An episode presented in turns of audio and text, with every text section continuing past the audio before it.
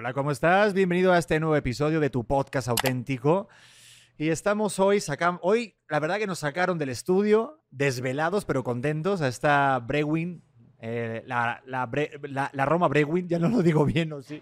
Este, es que ya me eché dos cervezas, pero este lugar que está bien cool aquí, la Roma de cervezas artesanales. Y enfrente tengo una invitada, mi querida María León. Buenas tardes. Ay, querido Pedro, ¿cómo estás? ¿Qué tal? ¿Cuánto tiempo? ¿Cuánto tiempo? Creo que la última vez que platicamos fue en mi, fue en mi casa, ¿verdad? ¿Fue en tu casa?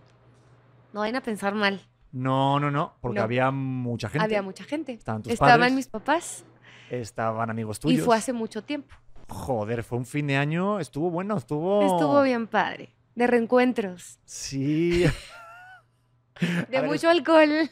Joder, es que sí había buen vino. Es que tus padres, la verdad tengo que decir que tienes una familia bien chida. Sí, sí, tengo una familia Digo, bien es bien chida. relajada y me trataron súper bien, sacaron jamoncito de tu, tu madre cómo cocina, qué cosa. Sí, Pero los vinos que sacaron, o sea, sí hay, sí hay un buen, hay buen fanatismo del vino tinto. ¿eh? sí, del, vin- del alcohol en general. La familia nos gusta beber.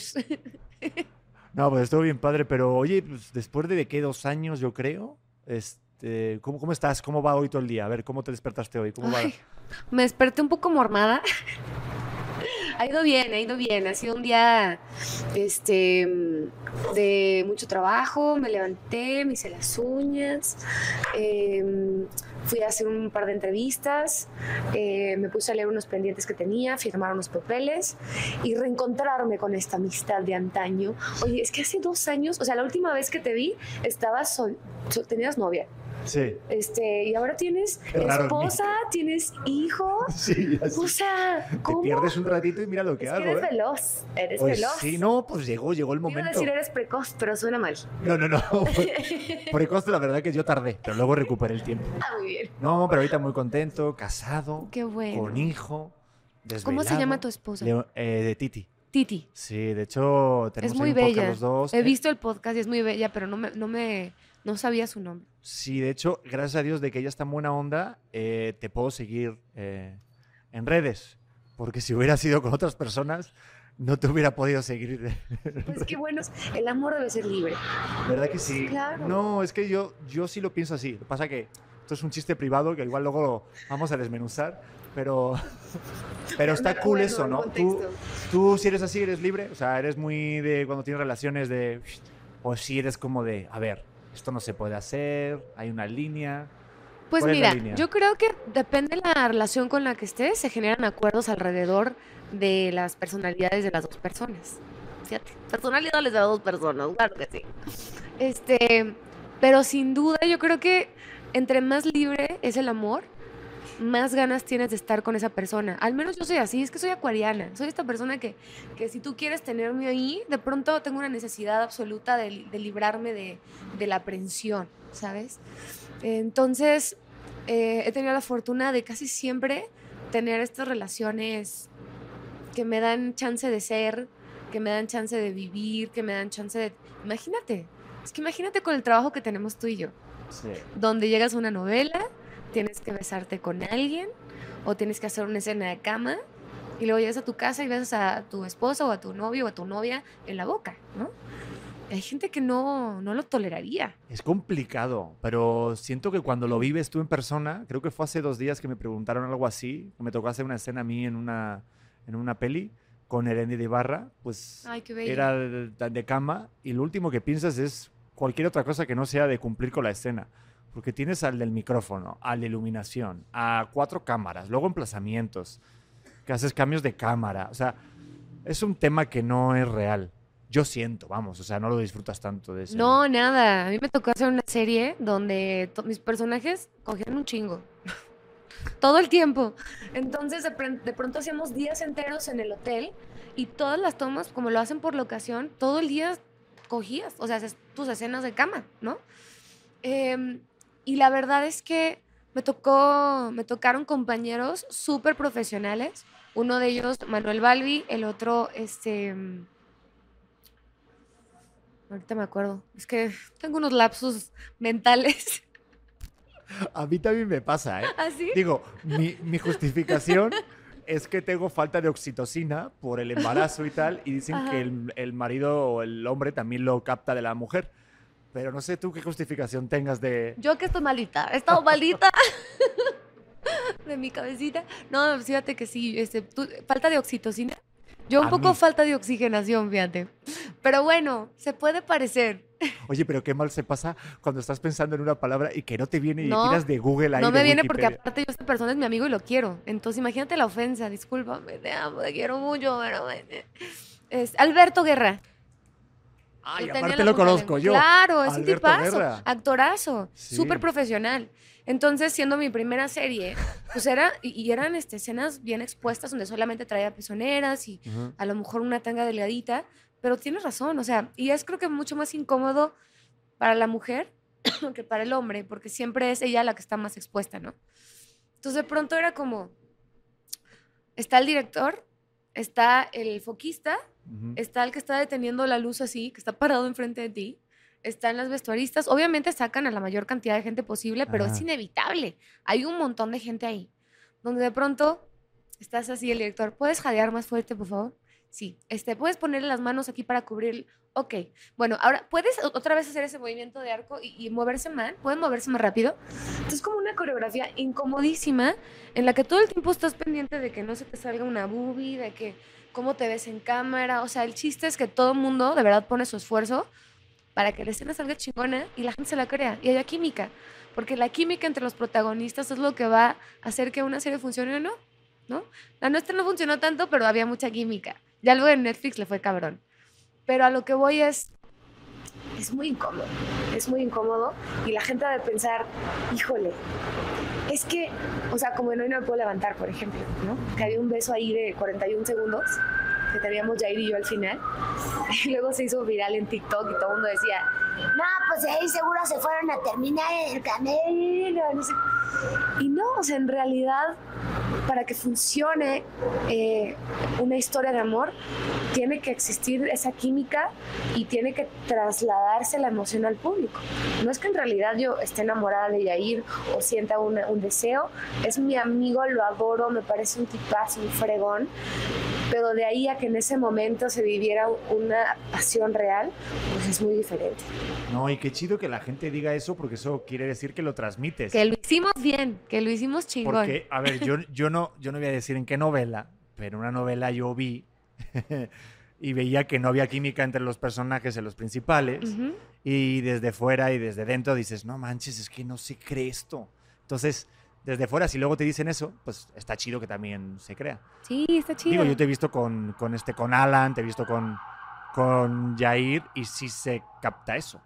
Oye, pero lo que decías de lo del proyecto que no rindió tanto, ¿qué, qué pedo cuando después de tantos meses de grabación, que luego a lo mejor sale al año o sale a meses el proyecto ya al aire, tú estás pendiente de pues, estos rankings que hay de HBO, de Amazon, de Netflix, de a ver si pega o no pega, porque como es tan difícil ahorita que esté en un ranking, Claro. ¿tú cómo vives eso? Ese llamado entre comillas fracaso o acierto, ¿cómo, cómo va ese proceso de...? Pues mira, en realidad, obviamente, para los números, siempre algo es funciona o no funciona, son estadísticas, ¿no? Y para, te- para Telemundo, que fue quien lo hizo en ese momento, no funcionó, este, y no está en nuestro control como actores, como artistas, de pronto hacer que un proyecto funcione, porque al menos en esta experiencia que tuve yo, todo el mundo se murió en la raya y era un proyecto hermoso y estaba bien padre. La gente nunca entendió que era una serie, la gente a veces pensó que era un reality, o sea, como que desde la promoción había algo que no cuadraba bien. Y después sucede que lo quitan de, Telemundo, pasan la serie en Netflix y en Netflix le va cabroncísimo, ¿no? Y entonces dices, bueno, pues qué padre, ¿no? Y entonces, ¿qué pasa? Que de pronto la pasan en Sudáfrica y me empiezan a hablar en Swahili y digo, ¿qué pasa, no? Este, ¿Qué te dicen en Swahili? no, pues no me acuerdo, no siquiera lo entendía, pero Bueno, eso no es Swahili, pero... no sé hablar suajili, pero sí era un idioma africano que no, que no entendía. Eh, y luego la pasan en, este, en Francia, y luego la pasan en Venezuela, luego la pasan en Colombia.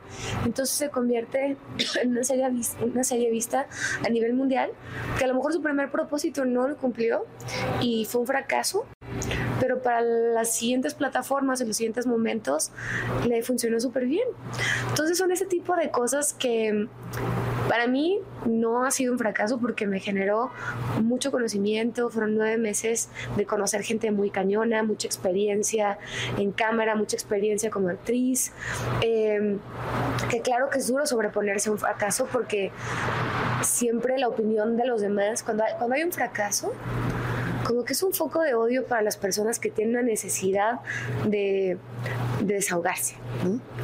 Entonces, eh, de pronto es como, ¿por qué eres pésima actriz? Eso te pasa por salirte de la banda, para eso te fuiste, para fracasar, ¿no? O sea, son comentarios duros, ¿no? Que aparte que obviamente te duele que no hayan funcionado las cosas como tú querías, pero te llevas muchas más cosas de lo que la gente se imagina, ¿no? Eh, y una vez pasado eso, entiendes que el fracaso es una parte muy importante del éxito. Fracasar es, es, tan cotidiano y tan normal, pero nos da pavor no por lo que genera en nosotros, sino por lo que la demás gente va a opinar acerca de nosotros. Siento yo. Y normalmente el que opina es el que no se atreve a hacerlo. Claro. Eso es lo más cabrón. Yo digo, de un, sí. ¿vas a criticar mi vuelo si nunca te has atrevido a volar? Por favor, ¿tú crees que le voy a dar importancia a esa opinión?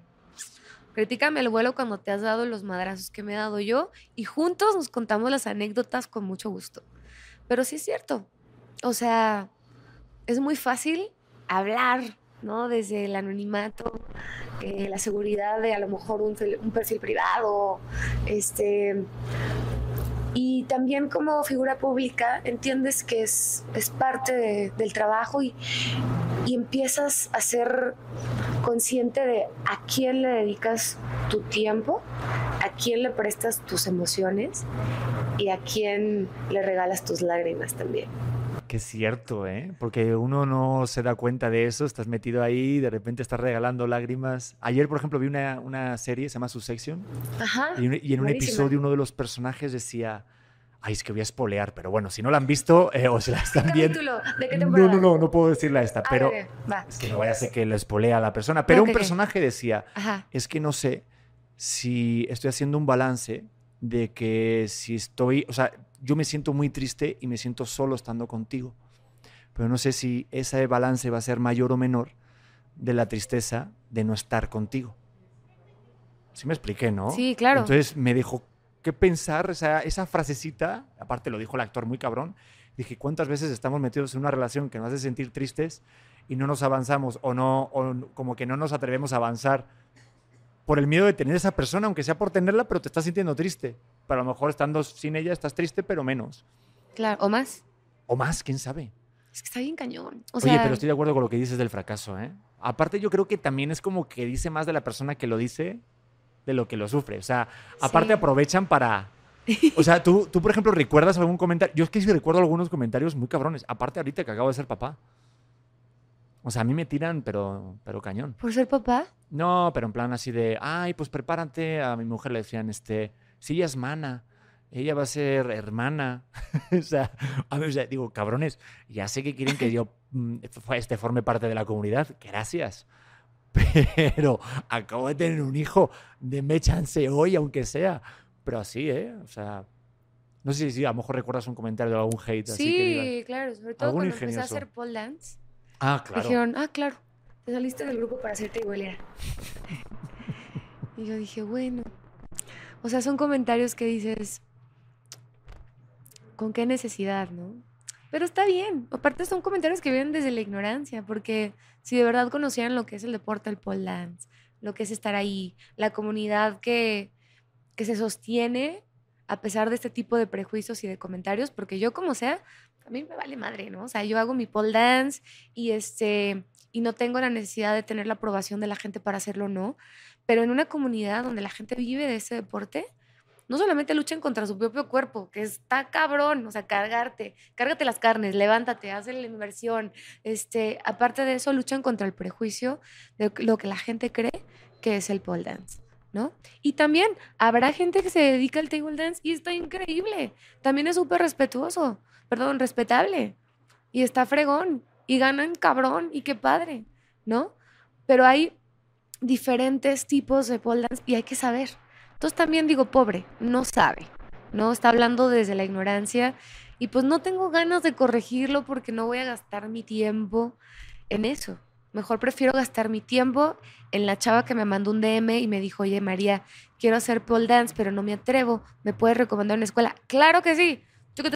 Todo mi tiempo y mi, y mi atención a esta otra persona que se va a beneficiar de algo que yo le puedo recomendar. No, y a los que se quejen o digan eso, yo les animo a que lo hagan, ¿eh? Yo fui a grabar una vez Claro. contigo, ¿te acuerdas? Sí, por eso te decía. Su madre. Pero lo hiciste muy bien.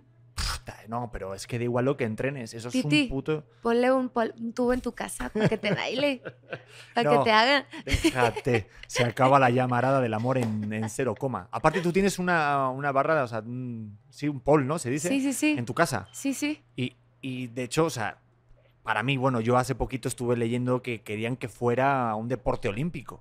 Claro. No sé si lo lograron, todavía no, no creo, por los Son, ahorita está como deporte de exhibición. Es, es deporte de Y exhibición. de hecho, en Rusia y en China ya tienen equipos de niñas chiquitas entrenando para las próximas exhibiciones y el futuro, este, pues competencia olímpica. No, es que Está que- cañón. No, o sea, te le digo, o sea, sí realmente sí está cañón. Sí, ya hay mundiales de pole dance, ya hay latinoamericanos de pole dance. Y de hecho, este, tenemos unos representantes aquí en México impresionantes, hombres y mujeres. No, pero sí sirvió eso como mucho de. Digo, a ver, vamos a ver, voy a, voy a cuidar mis palabras. Pero con ciertas amistades sí sirvió mucho como de Diana de para que te atacaran y, te, y, te- y también que te alabaran. Pero sí sintió como de. Pero está cool porque a ti te, te vale, porque tú sigues haciéndolo y Pues veo en tus redes que vale. lo sigues subiendo. Sí, o sea, al final, o sea, también me siento con esta responsabilidad de abrir un tema de conversación, de abrir un tabú, este, y mostrarlo como yo lo vivo, que es desde el lado del esfuerzo, del lado de romper con tus propios límites, del lado de empoderarte de tu sensualidad y tu des- de tu sexualidad y de honrar tu cuerpo como se te dé la regalada gana en tus propias redes, ¿no? Y por eso yo siempre juego con esta parte de sentirme súper sexy, pero también eso no descarta si yo un día poso en traje de baño es porque digo, me meto una chinga entrenando para ser mejor cantante, tener mejor condición y mi cuerpo es el reflejo del esfuerzo que hago, Mm. que claro que lo voy a subir a redes, pero por supuesto. Y honro mi cuerpo desde ahí y honro mi capacidad de disciplina y motivo a otras mujeres a que se sientan dignas también de subir su, su proceso. Este, y eso tampoco quiere decir que utilizo mi cuerpo porque me falta intelecto o porque me falta talento o porque quiero likes o porque... No, solo porque me da la gana, soy mujer, soy libre de hacerlo y son mis redes. Y ya. Y salud. A huevo. en es que. este es- momento le daría un trago al mezcal. Joder. Ay, Aquí fue tus gafas de sol, tirabas el Ush. micrófono y a la mierda. Thumbs up. Pero es que sí siento que hay un machismo en las redes sociales, inconscientemente, porque. Por eh, favor, en este país. Sí, o sea, pero tú crees, o sea, ¿de dónde crees que viene ese machismo? En Porque me ha pasado, sí. Es un machismo que es histórico. Viene mucho también desde muchas mujeres que, que educaron a sus hijos desde otro tipo de perspectiva social. O sea, es muy cañón. La mayoría de los ataques que recibí, sobre todo al principio, ahorita 90% de las personas han aprobado el POL, pero en un Mm. principio eran 15% que decían que padre y otro 85% este, que estaban ahí cañón, ¿no? Diciendo, pues no, no está chido, no lo apruebo. Y la mayoría eran mujeres. Fíjate, qué cañón. Eso me explota la cabeza, porque me pasa también con el podcast con mi mujer, que ¿Ah, también nos tiraba mucho hate, porque a lo mejor ella no se maquillaba o no se arreglaba, y decían, a ver, tienes que arreglarte para un podcast. Oye, que eres ¿Por la novia de? Pedro. Y yo decía, ¿qué pedo? Y lo- a los hombres no los dicen nada. O sea, ningún hombre vas a decir, digo, aquí está toda la gente morita, no creo que me diga, ay, Pedro, hoy no te bañaste. O Que sí me bañé, o cabrones, échate ¿eh? O sea, pero, pero me refiero de, ay, no, que hoy no te echaste cera, hoy no te hiciste las uñ-". No, no, no. Es un tema más como, es, es cierto, que es mayoritario de las mujeres contra las mujeres, qué raro. Pero fíjate que yo siento que siendo mujeres, si empezamos a generar esta red de apoyo entre mujeres, se genera una ej- ejemplificación de lo que podemos hacer entre nosotras, apoyándonos, echando porras, este, no criticando a la mujer, eh, dando likes. Si alguien decide honrar su cuerpo, qué padre, te ves sabrosísima, estás deliciosa, este, eh, qué hot, o sea, ese tipo de comentarios. En un principio eran como, Ay, es que eres lesbiana. ¿Y si fuera qué? ¿No? ¿Y si fuera qué? Imagínate que tú de pronto no pudieras honrar la, la guapura o la belleza de un hombre porque eres hombre. ¿A poco no le has dicho a tu mujer, ay, no manches, qué guapo este actor o qué guapo este tío o en la calle, qué guapo hombre? Obvio, ¿no? Totalmente, pero si de Claro. hecho desde que en hoy dije que quien fuera uva para que me pisara Ricky Martin, también me la mamé. Desde ese día sacaron ahí, y aparte, bueno, también Paul sacó, agarró mi celular y puso un tweet. Y todo el mundo se piensa que, que sí, sí, que soy gay. O sea, la verdad, hasta la gente se sorprende de que me haya casado, que tenga un hijo. Y a mí me da igual, porque de donde el- yo me crié, los mejores amigos de mi mamá y mi tía y mi hermana son gays. Y, y no lo Y digo como diciendo, eh, wow, sino me refiero de que para mí, exacto, no es como de vejación, como algo para mofarse. No. De hecho, todo lo contrario. ¿Y qué? Pero yo puedo perfectamente ser hetero y decir, oye, no mames, qué pinche Tom Cruise. ¿Has visto la última de Claro. Tom Cruise? ¿Has visto la de Maverick? Claro. Este, este hijo de puta que tiene 58 años y el cabrón sale con una escena en la playa jugando al rugby. Por el amor de Dios, ya me van a hacer memes con esto, pero... No, pues es lo que te digo, o sea, de pronto Cabrón, pues la claro. gente tiene temor que se expresa su apoyo hacia otra mujer o hacia otro hombre o a la persona del mismo sexo resaltando una cualidad que el resto de las personas, o sea, es, vamos- volvemos a lo mismo, ¿no? De que les importa demasiado lo que la gente piense, ¿no? Es por la libertad de, de expresión. ¿Tú crees que sí hay libertad? Ay, es que está bien cañón. Ese tema que sé que ahí Es un tema bien complicado, ¿no? Porque yo creo que, o sea, el límite llega hasta donde está el respeto a- hacia la otra persona. Mm. Pero es una línea tan delgada que no, es difícil saber hasta dónde, cómo, cuándo, qué tema. Está cañón. Yo porque yo siento que hablan mucho de la libertad de expresión, pero no hablan de la libertad de pensamiento. Entonces Claro. mucho se cree que tiene libertad de expresión, pero ¿por qué piensas lo que piensas? Tuve a Diego Rosarín aquí y él se hizo famoso por decir ¿por qué crees lo que crees? Y no nos paramos a pensar eso, porque tú lees un tweet, lees un, ves un podcast o lo que fuera, y ya te crees que esa es la verdad absoluta. Yo por, por eso muchas veces en este podcast digo, si me copias, cópiame la duda, como dice mi amigo Diego, pero no estamos diciendo una verdad absoluta. No, no, no. Pero la gente sí se la cree y su opinión dice, no, es mi opinión porque yo lo creo. ¿Por qué tienes esas creencias? O sea, Claro. Pero bueno, ahí me quedé con eso. No, pero pues es que al final una opinión no es una verdad. Es una opinión solamente. Tendré- o sea, no sé si se necesitará el método científico para comprobar la opinión, a ver si una verdad, porque los temas son tan subjetivos que tu verdad y mi verdad pueden ser completamente distintas. Exacto. Y si, por ejemplo, tú no opinas como yo, como que se aplica la teoría del opresor y el oprimido. O sea, es conmigo o contra mí. Y no, Exacto. no está chingón eso. Es como de, ¿por qué no dejar ser? Si eso te hace sentir o te hace ser buena persona, ¿sabes? Tu valor epistémico de... O, Claro. sea, eh, o sea, oye, tú piensas que, que esta cerveza es roja. Pues, ¿Para qué te voy a convencer yo a ti que quiero que sea roja? Pues, si tú Claro. eres buena persona pensando eso, pues a mí me da igual. Claro. Yo lo que Sí. pienso. Oye, vámonos con la alquimia, ¿te late? Vamos. Yo lo que pienso es que tienes un disco que yo no sé cómo le haces para tener tantas colaboraciones. ¿Qué pedo? O sea, ¿cómo va eso? ¿No? En serio, tú eres la que llama, oye, oye, Yuri, oye, Gloria, fíjate que tengo un tema. ¿O lo hace tu equipo? ¿O cómo va eso? A ver. Mira, originalmente Alquimia empezó como un disco pandémico Ah, ok. donde mm, la intención era, uno, sacarnos de la absoluta depresión a Marcela Galarza y a mí con temas nostálgicos. O sea, para mí, Alquimia tiene cumbias y tiene regional porque son, es la música que yo escuchaba en los momentos más alegres de mi vida, que era cuando estaba chiquita con mi familia. O sea, el regional de parte de mi abuelo. Yo cantaba María, el primero que canté en mi vida fue Mariachi, en Guadalajara, en su restaurante.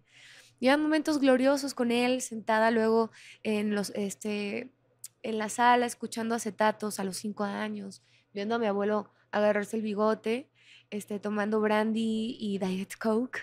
Eran como momentos de, de encuentro con él y que luego se resumían a los domingos cantando música con mariachi, ¿no? Y de parte de, mis papá, de mi papá, mi abuela, pues, toda la familia de Sinaloa, de Guasave, pues los momentos festivos llegaba el norteño, llegaba la banda o llegaba el karaoke y cumbianchábamos o bandeábamos y antes de caminar, yo ya, a mí me quebraban mis tíos. o sea, bailaban quebradita conmigo así desde antes de yo poner un pie este, en el piso, ¿no? Entonces era como, híjole, quiero revivir estos momentos, pero quiero hacer música original y quiero aprender y quiero aventurarme a darme los hocico si es necesario, pero hacer algo que, que quiero hacer, ¿no? Y así empezó. Hicimos como sesenta y tantos temas y empecé a grabar los demos eh, de 35 de esos temas, de las que más me gustaban. Y entonces Marcela de la Garza, que es esta coautora con la que escribí todo el disco, ella trabaja con Gloria Trevi. Y me dice, María, le enseñé un tema a Gloria y, a ver, te quiero hablar. Y entonces tengo a Gloria Trevi diciéndome, María, me encanta esta canción y quiero que la cantemos juntas, pero quiero que esté en tu disco porque yo te quiero apoyar. Y pues, y yo no lo podía creer. O sea, yo decía, ¿tú quieres cantar una canción mía de, para mi disco? Dijo, sí, porque yo creo que eres una vieja chingona y que necesitas más reconocimiento y yo quiero ser parte de ese apoyo. Entonces, cuando alguien tiene esa fe ciega en ti, es increíble. Y de ahí se fueron sumando el resto de colaboraciones, ¿no? Después vino Yuri, vino Rubén Albarrán y la bruja de Texcoco, vino este... Y de ahí ya empecé, dije, bueno, pues voy a hacer un disco de colaboraciones. Y empecé a hacer llamadas. empecé a llamar. O sea, por ejemplo, lo de Rubén estuvo muy cabrón.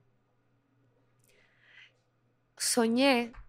Rubén es mi amigo de hace muchos años, pero perdimos contacto porque Ru es esta persona que no tiene WhatsApp, este, se maneja por mail y luego se, se le pierde las contraseñas. O sea, es un tipo que vive el aquí y el ahora y el presente de la manera más fabulosa que puede existir.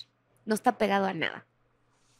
Y entonces soñé con él y soñé que había como, como un ente y un caldero y estábamos haciendo una pócima. Entonces le conté a Marcela, me dice, hagamos una canción de eso, de los chamanes y no sé qué. Y la hicimos y ese día le escribí. Dije, oye, le voy a escribir al mail que tengo a ver si me contesta, porque pues hace siete, ocho años que no nos escribimos. Le escribo, le cuento que tenemos esta canción y me contesta así de, María, qué padre, oye, qué padre volverte a encontrar, platicamos un montón, hagámosla. Y de ahí vinieron un montón de cenas juntos, este, nos cocinó, yo le cociné, vino la, me dijo, oye, quiero invitar a, al ente que viste es la bruja de Texcoco, quiero que la conozcas. Total, grabamos esta Espérate, está canción. pasando una ambulancia. Estamos súper auténticos aquí en este podcast, ¿eh? Maravilloso. Este fue un amigo mío que Total. estaba. Bueno, sigue, sí, Pero está bien. Está bien, sí. Total, este, me dijo, hagámosla. Llegó Ru, compuso también parte de la canción y de ahí se desató todo lo demás, ¿no? Llegaron los de Matiz, que son un encanto. Estoy locamente enamorada del talento de los tres. Raimix, La Josa, que es este último sencillo que se llama Prohibido Amarnos. Eh, Bronco, Bronco, sí. em, no sé si se llama, ah, Leonel García con Leonel. Una llamada perdida. No, aquí tienes todo. eh, Edwin Luna. Edwin Luna, La Tracalosa de Monterrey. Tengo aquí todos apuntados. Tengo como cuatro hojas, ¿sabes? Escritas. Y de está súper lindo. Colaboraciones. Son 11 temas y el único tema que tengo sola es Pecados Solitarios. Porque pues ese tema no se puede compartir con nadie porque pues solitarios. ¿Por qué? Porque es ¿Qué- un tema que habla de la masturbación, Ah, órale. Ese no lo he escuchado. ¿no? O sea, estaba viendo lo de los 11, de los 11 temas porque son todas escritas por ti. Sí, junto con Me iba a Marcela ir con las colaboraciones, pero a ver, es que ¿Y por qué te surge el tema? Pues porque pandemia bien sola. y yo creo que cuántas personas, o sea, yo decía, Dios mío, o sea, ¿cómo conoces a alguien durante pandemia?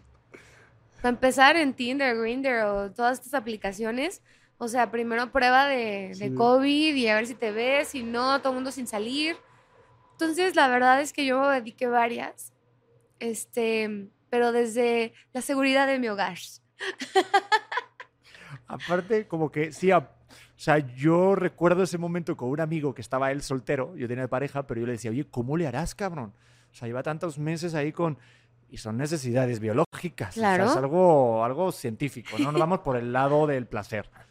Pero sí es un tema como que también creo que la gente se asusta, ¿no? Y una vez lo traté aquí en el podcast y es como, uh, Es un y más una mujer, No, ¿no? olvídate. Y aparte el video lo hice con toda la intención de, de jugar con el albur, este, mental que tenemos todos, sobre todo los mexicanos, donde siempre le vemos el doble sentido a las cosas. Entonces, pues sí, es un poco jugar con la mente de la gente. Si yo fuera un video, sería ese video de pecados solitarios, donde de pronto juego con unas flores, estoy cocinando unos huevos, este, em, no sé, hay muchas alusiones a lo que la gente podría pensar, pero en realidad lo que se está haciendo es lo que se está haciendo, no es más, ¿no?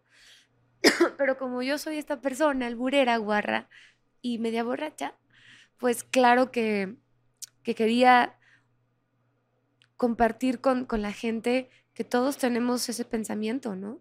Y es un video muy criticado y es un video donde me parece importante normalizar ese tipo de situaciones, sobre todo la masturbación femenina, eh, el amor propio le llamo yo, y qué mejor que hacerlo con una canción. No, y aparte creo que mejor que uno no se puede conocer. Exactamente.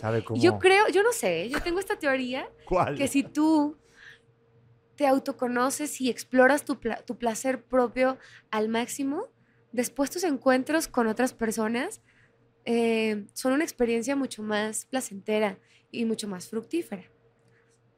¿Ah, sí? Yo, yo creo que sí. sí, y bueno, cuenta la leyenda, esto desde el lado del hombre. Un no amigo de un amigo de un amigo. Tengo un amigo, no, la verdad esto me pasó a mí, y, lo, voy a decir, lo voy a decir. tengo un primo de un primo. No, pero a mí me pasó, esto voy a contar una super verdad, ¿eh? A ver. En mi primera vez. Ay, Dios. Eh, sí, joder. Jamás pensé que iba a estar hablando contigo de esto, pero ya lo he contado, pero esto no. Entre amigos, y no me dejarán mentir hombres, pero cuando estás jovencito y tal, dicen, para durar más, te tienes que hacer un un amor propio, una, chaquetilla, o chaquetón, y así duras más. ¿Verdad o no? ¿O no? Estoy diciendo, bueno, a ver, a gente que opine. Pero eso es lo que me decían, yo me acuerdo con 18, aparte fui de tardío, ¿eh? 18 años, así. Entonces, claro, dije, pues voy a hacerme dos y así duro más. Eh, tardó muchísimo en rendir, tenía 18 años, la testosterona. Y es cierto, luego era interminable eso. Entonces, no sé si es cierto o no, doctores eh, que digan aquí, pero eso es lo que yo hice y esa noche yo creo que esa persona se quedó como alucinada y yo realmente estaba fulminado. no puedo más. No vuelve a pasar. Oye, espera, con, con, Pepe Madero le pregunté algo que eso es también comprobado, que por ejemplo a los futbolistas no les dejan estar con las mujeres un día antes de un partido importante. Y una vez en Operación Triunfo en España, les dieron una clase a Bisbal, a cantantes que estaban en esa temporada, sí. decían que no podían tener sexo el día anterior porque les bajaba un tono. ¿En serio? Eso es cierto. ¿Tú lo has sentido? Yo lo que, lo que, lo que sí me he dado cuenta cuando he estado en relaciones, sobre todo largas, este, largas de duración, este, sí me pasaba que de pronto teníamos este, un encuentro amoroso en la mañana y yo todo el día andaba, uh, pero con una pila y una energía y la noche y la otra persona como que había habido como una fuga de energética. Este, entonces sí creo que esa teoría puede ser verdad. ¿eh? Creo que sí. tiene también que ver con, con, con, el acto en sí, ¿no? O sea, es una inyección de energía para la mujer y es, un, un, es una, una drenada, vamos a llamar así, masculina. Este, entonces, obviamente, si físicamente sucede, energéticamente también debe ser igual. Sí, yo creo que por eso existe el tantrismo y todo ese rollo, que decía un portero de fútbol que lo hacía y si era para mantener la energía.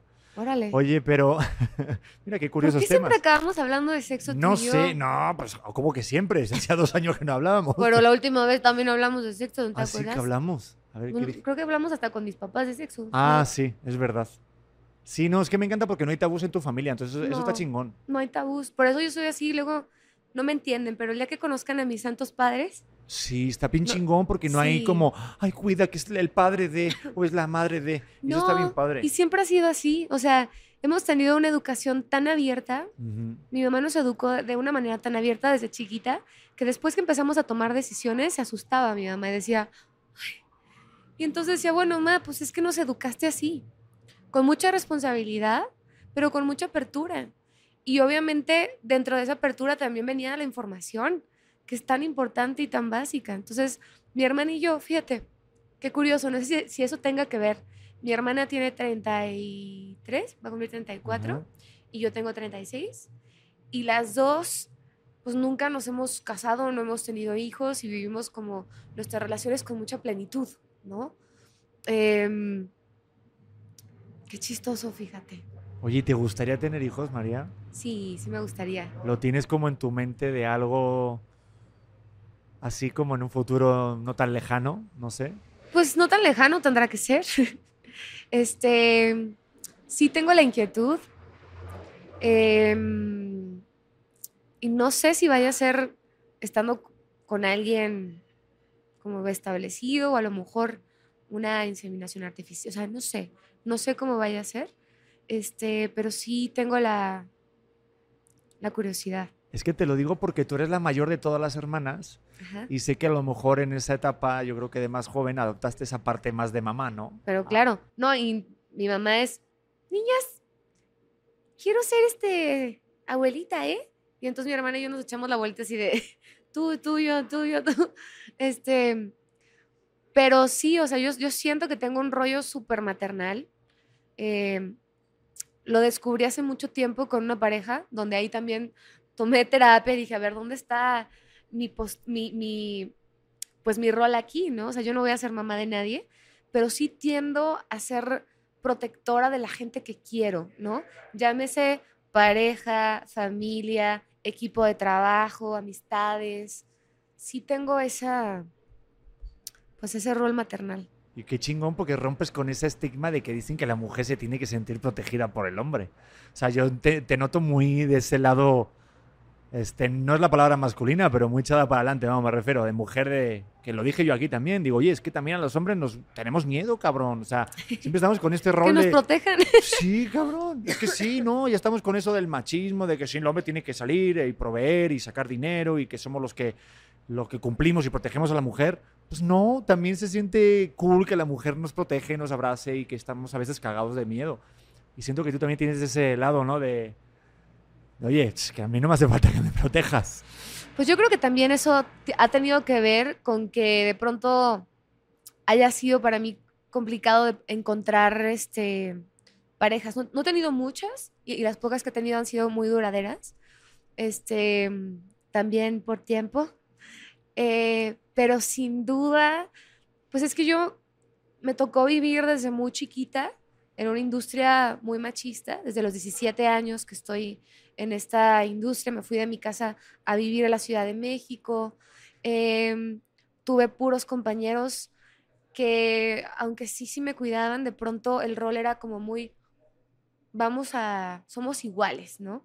Y entonces también yo tuve que adoptar este personaje que hoy en día amorosamente lo llamo el Sargento León, que era pues esta niña que pues yo nomás había ido a la escuela y al ballet y a mi casa y ahora estoy de gira con un equipo de hombres donde de pronto el ingeniero, pinche chamagosa, no sé qué, y de pronto tengo que también darme a respetar, ¿no? En, en- en esta industria y sacar huevos de donde se puedan y, y vivir el machismo este, no consciente, a lo mejor, de un equipo de puros hombres, donde de pronto pues me volví guarra y alburera, porque si ellos decían pi, yo decía ver, ¿no?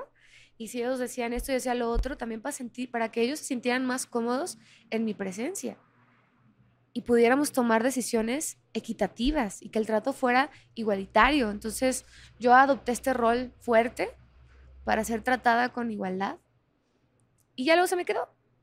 Y entonces obviamente esta persona que ha aprendido a defenderse sola desde chiquita y que ha adoptado esta postura mucho más masculina, vamos a llamarle así, con esa libertad, pues también es un poco intimidante para algunos hombres que no viven en el medio, que es tan complicado, que no, o sea, es, es difícil para mí eh, encontrar esta pareja que se sienta a gusto con estas cosas que no estoy dispuesta a sacrificar en una relación. Porque es que sí tienes una dicotomía bien interesante, porque te ves de fuera. Digo, yo, por ejemplo, mi primera impresión contigo, pues claro, ves alguien dulce, cuidada, mira cómo habla, Sí. cómo te mueves. Y de repente, oye, no seas cabrón, pasan el puto mezcal. que no-". Y dices, oh, cabrón, y eres bastante dude. Yo siempre, o sea, eres muy colega, eres muy así. Y eso rompe y eso también como que enriquece, pero sí es verdad que a lo mejor puede llamar la atención. Aparte, imagínate, ¿no? Imagino en, en- en el grupo en playa, pues que eran todos hombres, pues tienes que estar ahí. Digo, eh, este Playa Limbo era el grupo. Oh, Sí. Vale, vale. Eh, Creo, creo que tú lo puedes tener más claro que yo. no, no, no, es que me suena de algo, pero no, no. No, hombre, son unos tipazos, o sea, la verdad, No, me caen de huevos, ¿eh? son unos tipazos, tipazos. Y, y mi historia con Te ellos, digo, son cuatro, son tres hombres. tres hombres, pero el equipo yo. éramos 14. Claro, claro. tú Entonces, por ejemplo, obviamente lo que es visible son los tres hombres y yo, pero eran locura. 14 hombres y yo, Sí, claro. y yo la más chiquita. Entonces, este, de pronto, eh, sí, no, ellos son los tipazos y, ¿Qué- y aprendí qué años mucho con ellos. María? Empecé a con 17 años. No manches, que era una nada. niña. Sí, y se convirtieron en mi familia, ¿no? Y crecí con ellos y les tengo ese amor, les tengo ese cariño. Y a la fecha eh, tengo los recuerdos hermosos y la pasamos tan cabrón, nos portamos tan mal y nos portamos tan bien y, y disfrutamos tanto nuestra, nuestro camino juntos que tengo ese cariño especial. Pero ahora que estoy sola como mujer, de pronto volteas y, te das cuenta de muchas cosas, ¿no? Y dices, híjole, esto me transformó, esto me cambió, esto me forjó, esto aprendí. eh, y ahora me quedo con esta parte porque me funciona para ser una mujer en la industria. Una mujer ahora solista. Y, y me han pasado muchas cosas bien gachas después de eso, ¿no? O sea, hubo quien, cuando empecé a escribir mi primer disco, que es el anterior a este, que se llama Inquebrantable, hubo quien me dijo, pues hay que buscar quien te escriba tus canciones, ¿no? Y yo, a ver, espérate. Vengo de un grupo donde escribimos más de 50 canciones juntos y tenemos cuatro discos hermosos, donde yo fui coautora de casi todos los temas. Pero ahora como no están los tres hombres y estoy yo como mujer sola, ya no tengo esa credibilidad como autora. ¿Por? ¿No? Y me, me ha costado muchísimo trabajo que tengan esa fe en mí como autora. Tuvo que venir otra mujer a decir, yo me subo a tu disco y creo en ti como autora, para que de pronto ya hubiera esa credibilidad de parte de más personas en la industria. No manches. Está cañón. Es que debe estar complicado porque de- de- o sea, desde fuera se ve como muy fácil. También lo platicaba con Pepe. Digo, joder, estás en un grupo durante tantos años, eres, no sé, triunfas, tienes un montón de éxito. Dice, por lo más normal es irte tú solo, ¿no? Y te crees que va a ser todo el camino de rosas, pero pues es más complicado porque dicen, es María León, como decíamos antes, la ex vocalista de Playa Limbo. ¿Cuántas veces no te habrán dicho eso o en, cua- en cuántas entrevistas no te harán la típica pregunta de y, playa? y sigue, ¿no? O sea, digo, hace seis años, ¿no? Que pasó esto, ya tengo dos discos, ya hice mi Metropolitan sola, este, y a ellos les debe pasar todo el tiempo también, ¿no? Y a Jazz también le debe pasar que le preguntan todo el tiempo.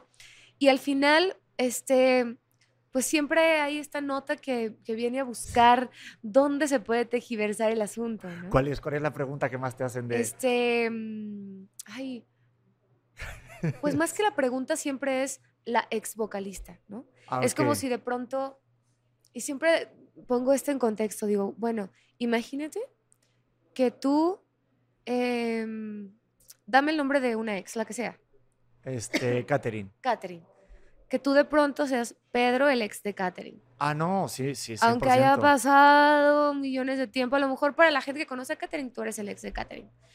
Entonces imagínate que de pronto alguien que ya se casó, que ya tiene hijos, que ya no sé qué, diciéndole, ah, en vez de decirle, eres fulanito, el, del- el de la nueva esposa, eres el ex de alguien eternamente. Qué incómodo, ¿no? O Pero sea, también lo hacen como, obviamente, para agarrar... lo- o sea, la, la- la prensa amarilla lo hace para agarrar ese, ese como hook, ¿no? Ese gancho para que des el clic.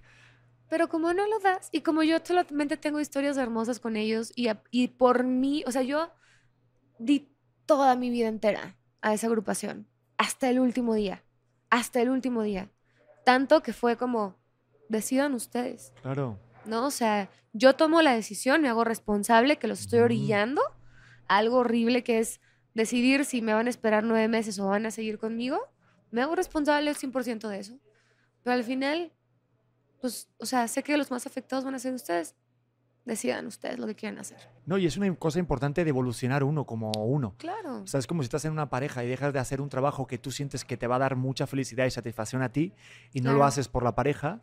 Creo que sí, eso al final repercute doblemente mal en la pareja, que dices, no mames, no agarré esto, no hice este proyecto por estar contigo y mira cómo me lo pagas. Y tampoco se merece eso la pareja, ¿me No, explico? y en un principio, o sea, no me pesaba.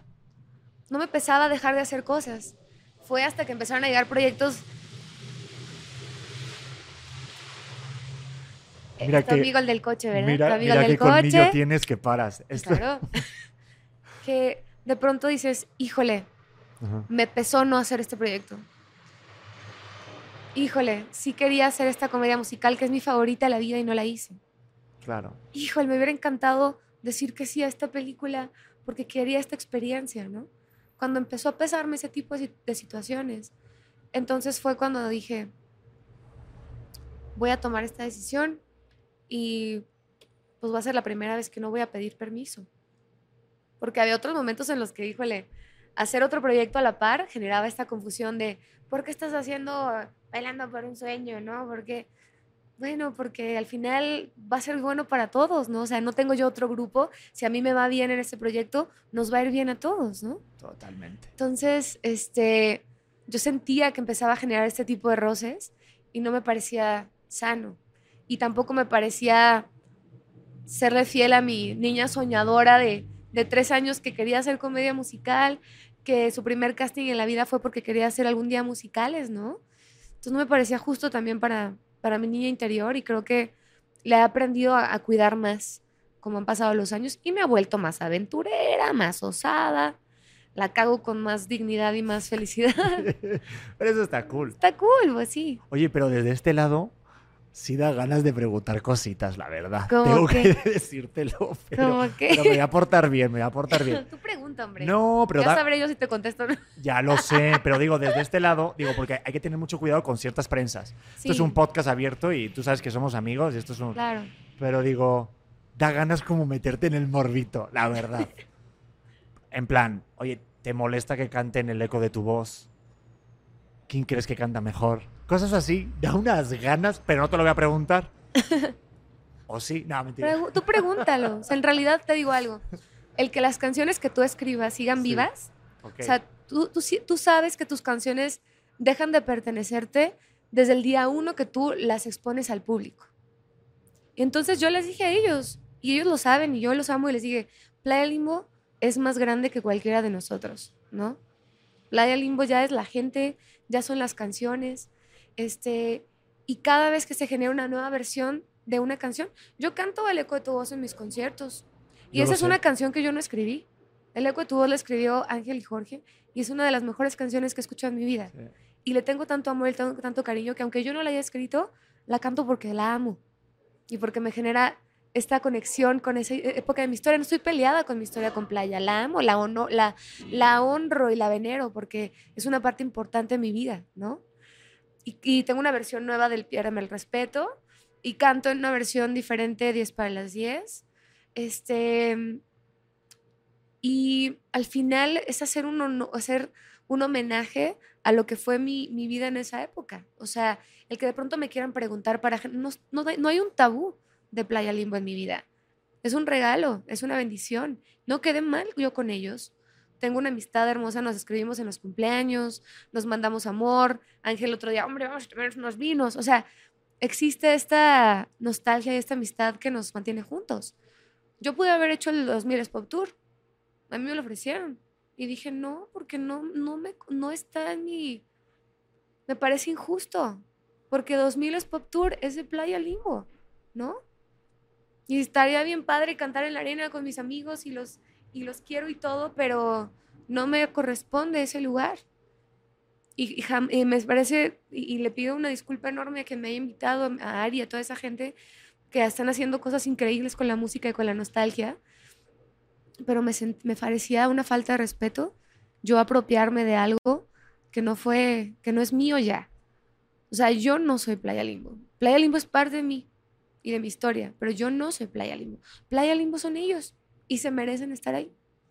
Entonces, hay un amor que tenemos mutuamente, que es lo que estamos tratando de hacer a la hora de mantener estas historias paralelas y no intrínsecas. O sea, no se juntan en ningún momento porque es darnos la libertad desde el amor de evolucionar de una manera paralela. y también darle chance a la nueva vocalista, a Jazz Reyes, de ella crecer y, darse su, y tener su lugar como capitana de este barco. No ha sido fácil tampoco para ella. Bien cañón, Sí, ¿sabes? Este, entonces, el hecho de que de pronto no nos crucemos o no hagamos tanta alu- alusión el uno del otro, tiene que ver con ese proceso de amor, que es soltar y dejar crecer. Menos mal que no te hice la pregunta, ¿eh? No, por No eso te digo, o sea, no no, te la hice. y- pero yo te la contesto Pero- porque me parece algo importante que decir. Sí, no, y aparte es como que se siente como ese cuidado y que de repente luego ciertas prensas lo pueden malinterpretar y sacar un titular o un tweet para sacar ese morbo, Claro. pero aquí ya sabes que hay confianza, estás en un lugar seguro de que está bien chingón lo que acabas de decir y habla muy bien de ti y habla muy bien de- también de la agrupación. Yo los tengo mucho cariño, Sí. también son tipazos, se portaron súper bien conmigo siempre. Entonces, ¿tú crees que a lo mejor el día de mañana un reencuentro? Digo, es que hay mucha nostalgia de esta de reunir grupos, pero... Y me han preguntado. ¿Ta- ¿Así pero- te han preguntado? Ay, no soy Sí. nada original, puta madre. no, pero al final te digo, este, repito esta parte de, de- de los procesos de crecimiento. Este, y creo que hay que darnos este tiempo de evolución. Hay que darnos este tiempo de crecer, este tiempo de mm, irnos encontrando cada quien con sus versiones, con su música. Yo he saltado del pop a la salsa, al urbano, ahora con el regional. O sea, para mí ha sido tan padre. ya Como, he disfrutado tanto, estoy disfrutando el escenario como nunca antes. No, y yo me acuerdo que en Inquebrantable, cuando hiciste también lo del Metropolitan, sí fue un cambio también radical de tu música. Exacto. Y si, supongo que, claro, cuando llegas y dices, no, es María León, la es vocalista, sí, ok, pero haces nueva música, ¿notaste que alguien te cerró la puerta? Que digas, no mames, Pedro, aquí antes me decían, sí, pásale, pásale y todo, y. ah, o no cerrar la puerta, pero sí como que. Vamos a ver esta chica sola si la arma o no. Yo creo que siempre está la el cuestionamiento, ¿no? Y sobre todo, a mí fue a quien me, de pronto, hubo este ataque de, tú los dejaste y tú dijiste que Ay, Playa sí. Limbo estaba sobre todas las cosas y te fuiste a fracasar esta serie y te fuiste... O sea, al final, mira, en esta vida no tenemos que quedarnos con ganas de nada. Y si es una de las cosas que tengo propuestas, es decir, hice todo lo que soñé y no puse ni un límite para cumplir mis sueños. Y por otro lado, también siempre fui este incorruptible.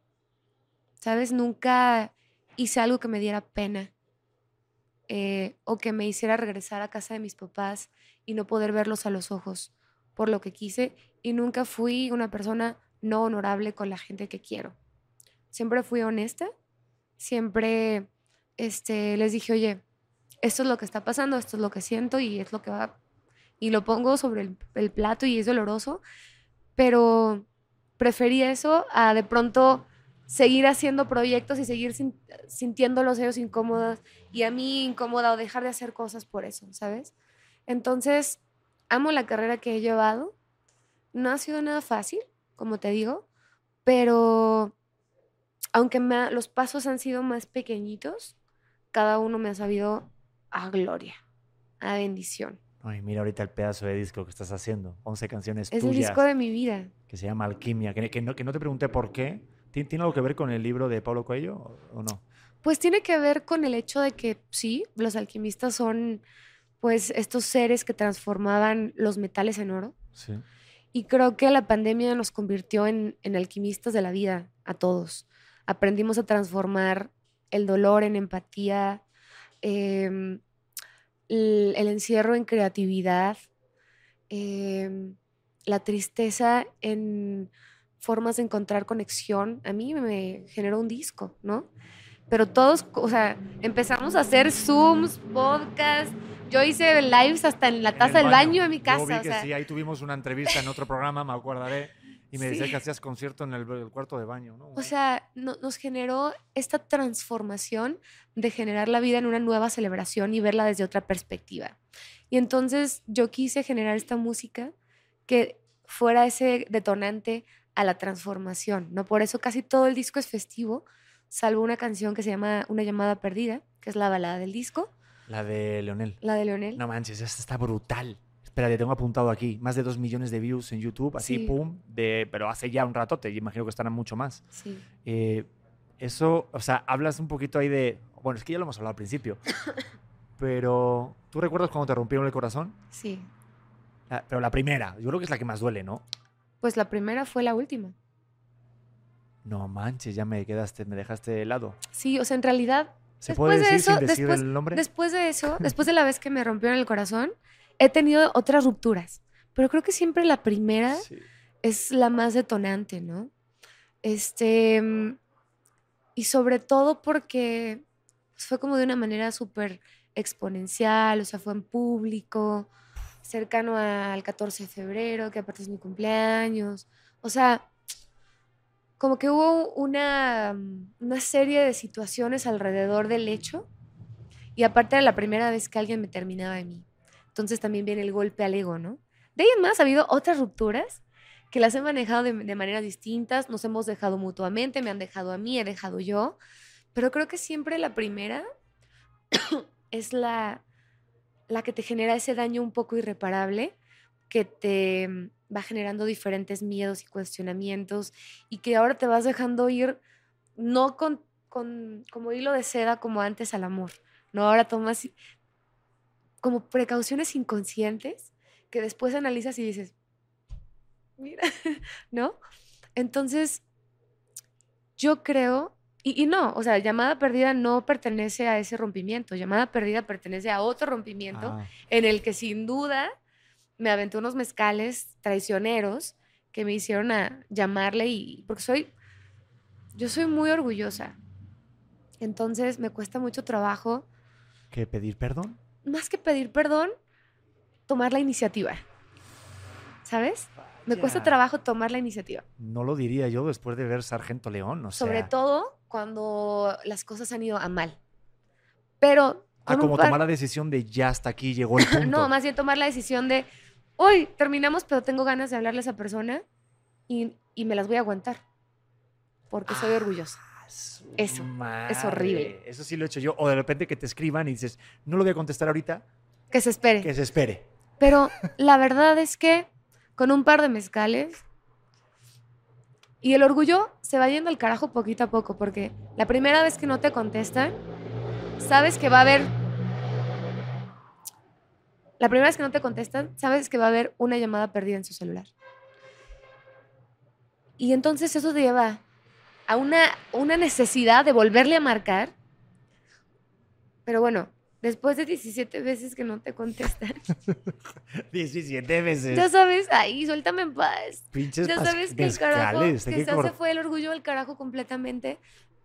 Con cada llamada peor, porque sabes que va a haber otra, dos, tres, cuatro, cinco, seis. Y digo, al final, este, pues sí, me dejó un sinsabor feo, pero también me dejó una hermosa canción. Entonces yo siempre digo, mira, vinimos por las historias. A esta vida venimos por las historias. Lo peor que puede pasar es una buena historia. O una buena canción, en este caso, ¿no? Sí, pero no creen que, o sea, pero, pero no crees que tú, por ejemplo, ustedes los artistas, están un poquito adictos a ese tipo de historias, de vivirlas en tu vida personal para luego transformarla en canciones. Pero es que tampoco lo haces consciente y tampoco te das cuenta en ese momento que dices, ah, voy a escribir una canción cabrona. Estás pensando, me está llevando la chingada y me quiero morir. Es lo que piensas en ese momento en realidad. Sí, pero no, eso no, Y- pero en y- plan de que a lo mejor estás viviendo algo y dices, ahí está demasiado bonito.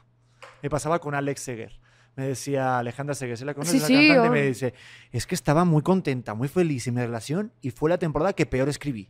Entonces, inconscientemente tienes que buscar el desamor para poder nutrirte de eso en tu lado artístico. No sé si te pasa a ti.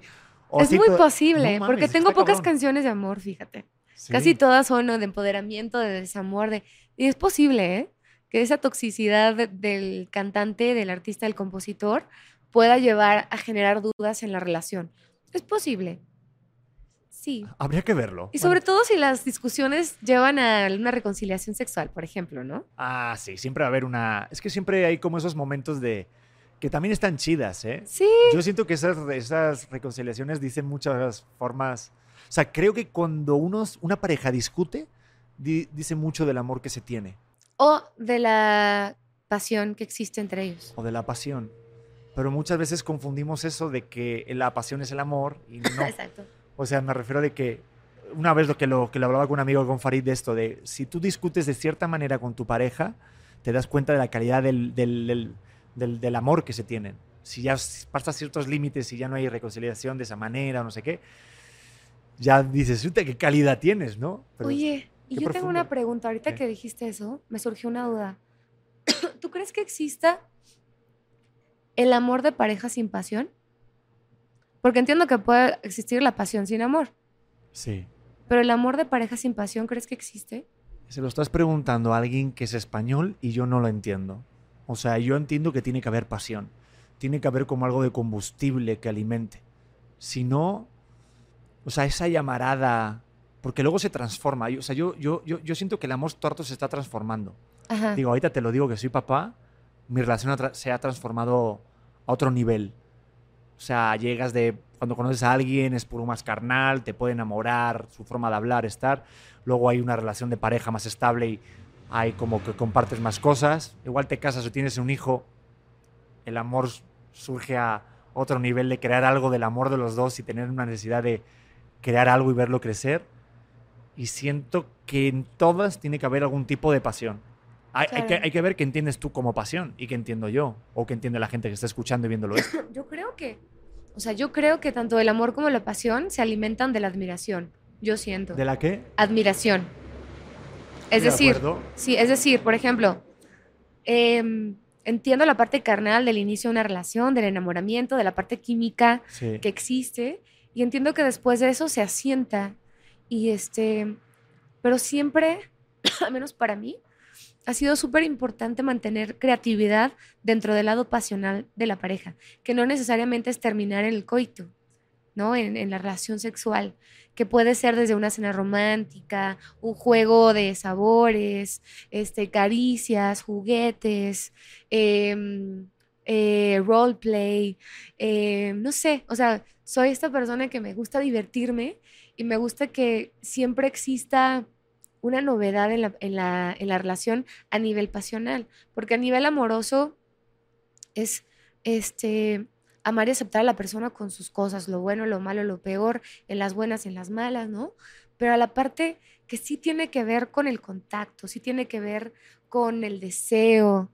eh, siento que mucho se retroalimenta también desde la admiración, ¿no? Que de pronto esta persona sigue cumpliendo sus sueños y la ves más chingón que antes y entonces de ahí puede salir otra propuesta juguetona para, para incentivar la parte carnal de la pareja. Sí.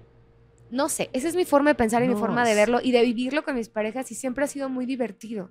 Sí, ¿no? porque si se pierde eso, ya es lo que.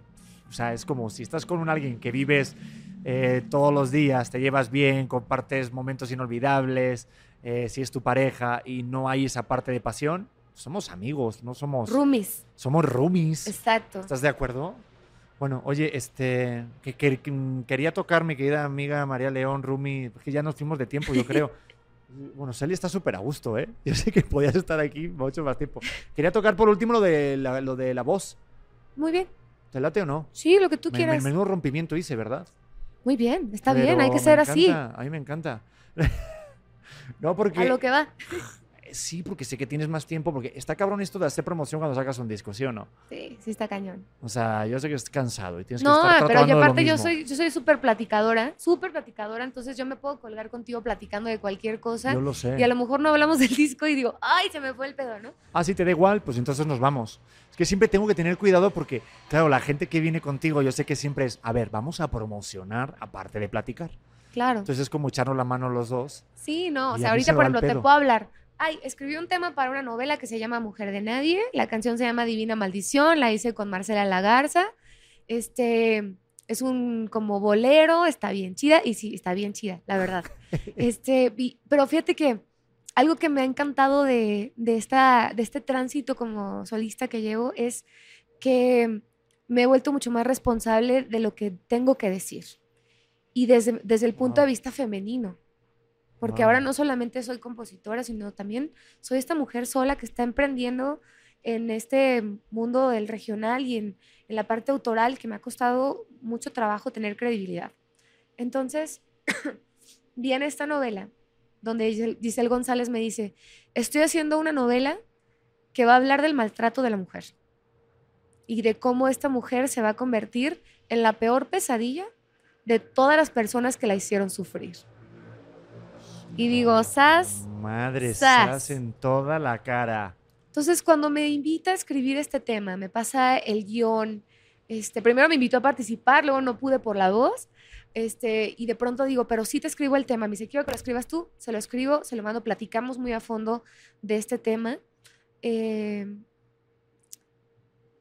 y viene este compromiso nuevamente mío de decir, claro, estoy escribiendo una canción de mujer a mujer, eh, de una mujer empoderada a otra mujer empoderada, de una mujer que ha sido lastimada a otra mujer que ha sido lastimada, pero que va a salir adelante, ¿no? Y entonces de pronto tiene, tiene esta parte donde dice, este, a mí, que confía en nosotros, que, mm, este, com- como que me rompieron todas, ¿sabes? Tiene esta- estas cosas donde dices, híjole, pero va a ser la última vez que lloro, ¿no? Y lloro y lloro por última vez después. Me, eh, Ahí vienen a curarte el corazón. sí, ya la sentí.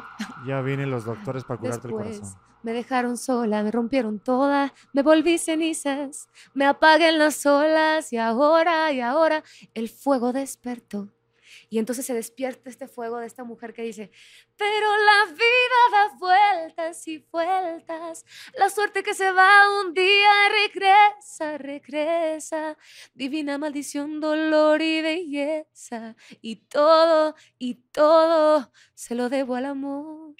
Y entonces esta mujer resurge y dice, sé que mis ojos pinté mi cara bonita.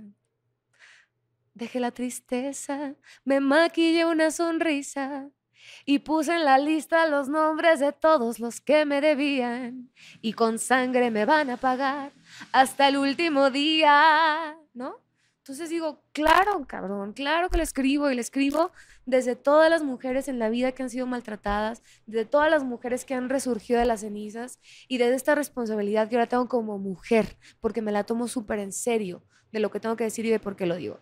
Entonces digo, qué bonito que me hagan parte de este tipo de proyectos y el promocionarlos no es este, el, ay, sí, claro, se me olvidó. No, es, ay, me siento bien orgullosa de esto porque lo creo y porque lo siento y porque mm, al final tengo el privilegio de tener la música para desahogarme, para llorar, para conectar, para decir luego lo que en palabras no me atrevo a decir, ¿no? No, y que al final entender que el, que el protagonismo es la historia, no tú. Que tú eres un Claro. canal para contar algo importante. Nosotros eso. estamos en servicio de la sociedad, de conectar. Qué padre, me encanta ser artista, amo lo que hago, me gusta que la gente esté contenta, qué bonito, sí me gusta que me aplaudan, pero eso no es lo importante. O sea, no, no soy artista para alimentar mi propio ego. Yo hago música y hago mis canciones y defiendo porque a lo mejor hubiera sido más fácil decir, ah, sí, que mejor que me escriban una canción y si tú crees en la canción y la vas a apoyar, pues ya hubiera sido famosa hace mucho, más famosa, ¿no? Porque es una canción que tú crees en ese autor y que qué chido que, que me vas a apoyar. Pero por eso ha sido tan importante para mí defender, aunque en un principio no creyeran en mí, lo que tengo que decir, porque lo voy a defender hasta el último día de mi vida. Si Dios quiere, espero morirme cantando como la cigarra, ¿no?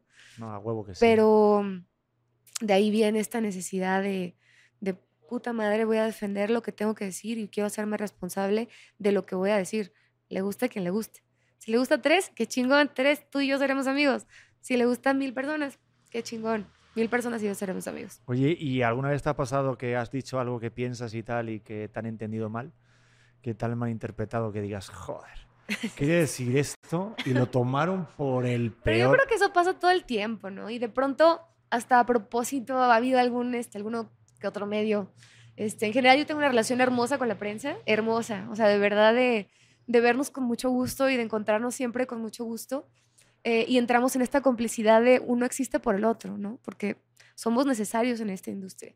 Pero sí ha habido alguna que otra vez en las que me ha tocado ser víctima de que alguien tenía que dar una nota y entonces puso cierta parte de la entrevista y puso un, un headline, un titular que no tenía nada que ver con lo que yo quería decir, entonces entendió todo mal y pues nada, esas cosas pasan, pero también tenemos la ventaja de tener las plataformas que tenemos, el TikTok, el Instagram, todo para poder decir, híjole, no era necesario, pero quiero hacer esta aclaración porque me importa la gente afectada por esta aclaración. ¿no? No, y aparte tú eres bien irónica, tienes humor negro, entonces si no te captan ese sarcasmo dices, no mames, que esto, tengo que explicar que es chiste. Sí, no, pero es, es parte de, de- de ser figuras públicas, tú lo sabes, también imagino que te ha tocado vivir este tipo de situaciones y pues ni modo, o sea, es parte del trabajo, son los, los momentos incómodos y los momentos raros, pero mm, pues siempre está el derecho de réplica, ¿no? Para poder decir tu verdad y te creerá la gente que quiera creerte, habrá gente que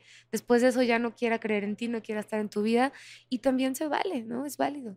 Ahora sí que yo le llamo la permanencia voluntaria en, en la vida, como en el cine, ¿no? Sí.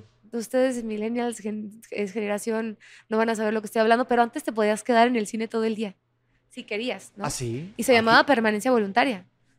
Aquí, en México se puede hacer eso. Sí, ¿Y no o sea, pagabas más? podía, se podía hacer. Pagabas una película y te quedabas. Se Ah, llamaba yo lo hacía en permanencia Madrid, voluntaria. pero, pero mal. O sea, era, un de- era, un de- era a una... escondidas. A escondidas, estaba mal hecho. Sí, nos metíamos desde las 3 de la tarde y nos quedamos hasta las 8 y nos Ay, íbamos qué moviendo de padre. sesión a sesión, pero estaba mal, era ilegal en Madrid.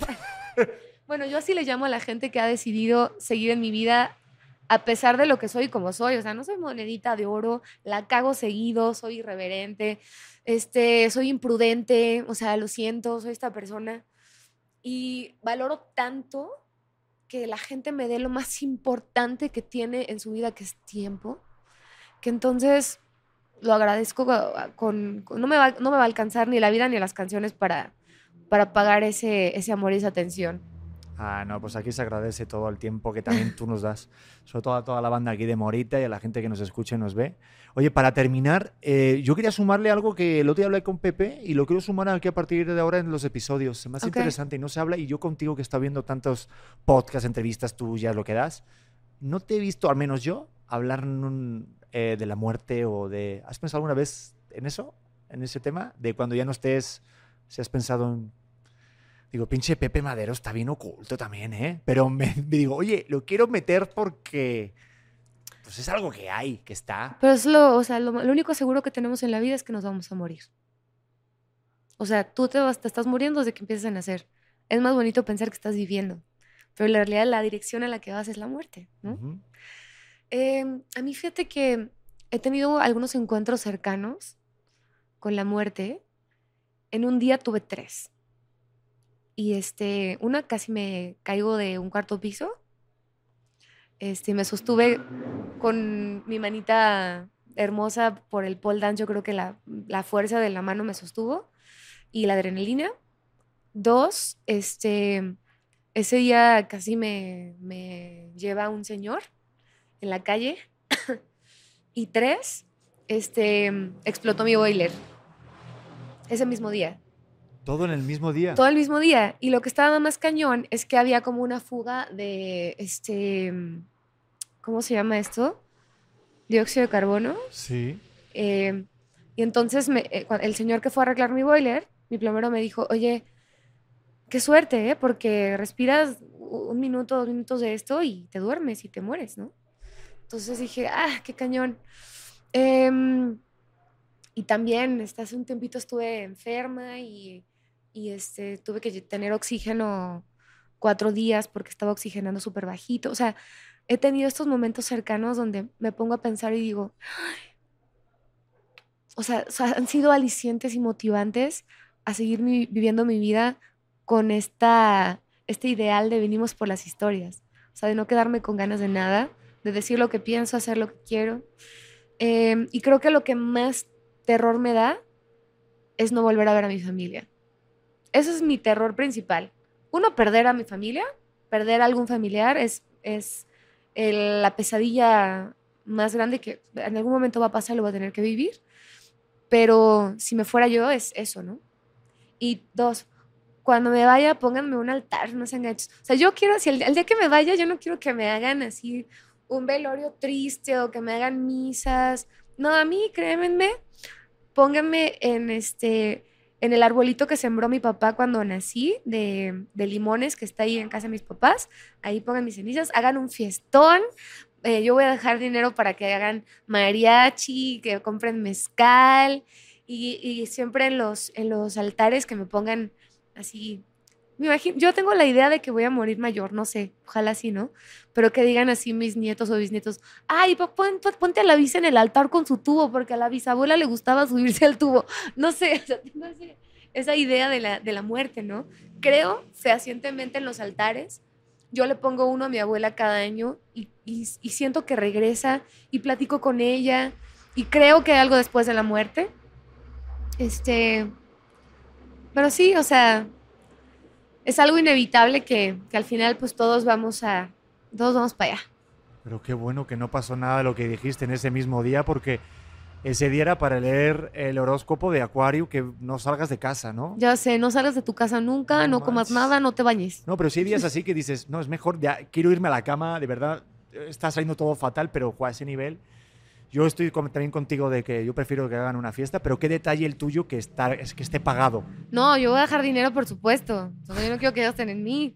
O sea, lo, lo- lo- digo, o sea, lo que he trabajado, lo que estoy trabajando en esta vida, obvio, es para dejárselo a mis hijos si tengo hijos, pero también no quiero volverme una carga para nadie, ¿no? Sí, porque luego es un tema, ¿eh? Digo, este, yo creo que ya creo que a muchas personas le- les habrá pasado que luego es el tema de quién paga, que, el, que quién incinera, que si es cremado, y es un puto negocio. A mí hace poco relativamente me llamó Galloso Ay, Dios. y dije, exactamente, dijo, oye, cabrón, pero eh, ¿qué, qué pasa? ¿Vieron algún análisis de sangre, algún test que yo no sé?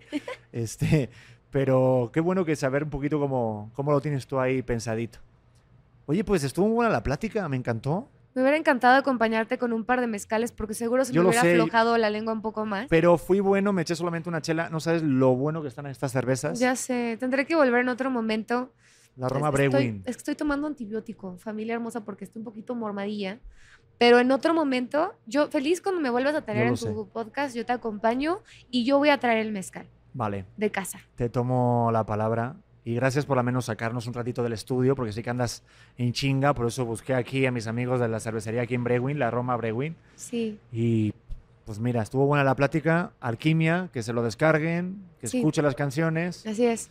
¿Vas- ¿Va a haber alguna colaboración nueva o ya están todas sacadas? Están todas sacadas, Vale. pero sí vienen los próximos tres sencillos, que es Rymix, Matiz y Bronco. Súper. Y obviamente pues el tema de la novela de Giselle. Sí, que se llama, el tema se llama Divina Maldición y la novela no se la pierdan, está bien buena, la verdad. O sea, yo no soy novelera, Ni me hables. Fui a hablar con Pero- Giselle para que me metiera y me dijo, Pedro, sí, sí. La verdad, te quiero un montón. Giselle, lo sabes. Pero no me llamó ni siquiera para casting. Oye, pero está espectacular. Joder, ni me digas. Está espectacular, lo te lo sé. juro. Yo, yo no soy mucho de, de ver tele porque nunca tengo tiempo. Estoy, pues, estoy bailando y pendejeando. Pero está muy cabrona. No, Se es llama Mujer de Nadie y está todos los días a las nueve y media de la noche. No, y Giselle González es de verdad garantía de pura historia, puro tratamiento, trabaja muy... Creo que por eso no me llamó, porque como ah, sí contrata actores de verdad, Sí. por eso a mí no me llamó. Ay, Pero- tú eres un gran actor. Ay, Pero sí. Giselle es una chingona Sí. y es una mujer que tiene esta sororidad eh, de trabajar también con otras mujeres. Eso está súper chido de ella. Sí, la tuve en Cosmopolitan y mujer también luchona, de Sí. verdad que para, para escuchar su historia y platicar un ratito con ella. Sí. Muchos aprenderíamos así como contigo. Oye, pues gracias por estar en Auténtico, eres una auténtica, eres una crack, se te quiere un Tú. montón, Te quiero. de verdad. Pues nada, nos vamos. Nos vamos. Venga, pues ya está. Pues gracias, nos vemos en el siguiente episodio. Gracias por llegar hasta el final. A toda la banda de Spotify, gracias por llevarnos al número 2. De verdad que estoy alucinando. Y a toda la banda de YouTube que nos están viendo en vídeo, de a suscribir, no sean gachos, la neta. Nos vemos en el siguiente episodio, los quiero. Hola corazones, ¿cómo están? Yo soy Luz Carreiro y te quiero invitar a que escuches mi podcast El vuelo de una abeja que ahora está en su segunda temporada. Recuerda que es un espacio seguro de plática, chisme y aprendizaje de todo tipo de temas con todo tipo de personas. Y la puedes escuchar en tu plataforma de audio favorito.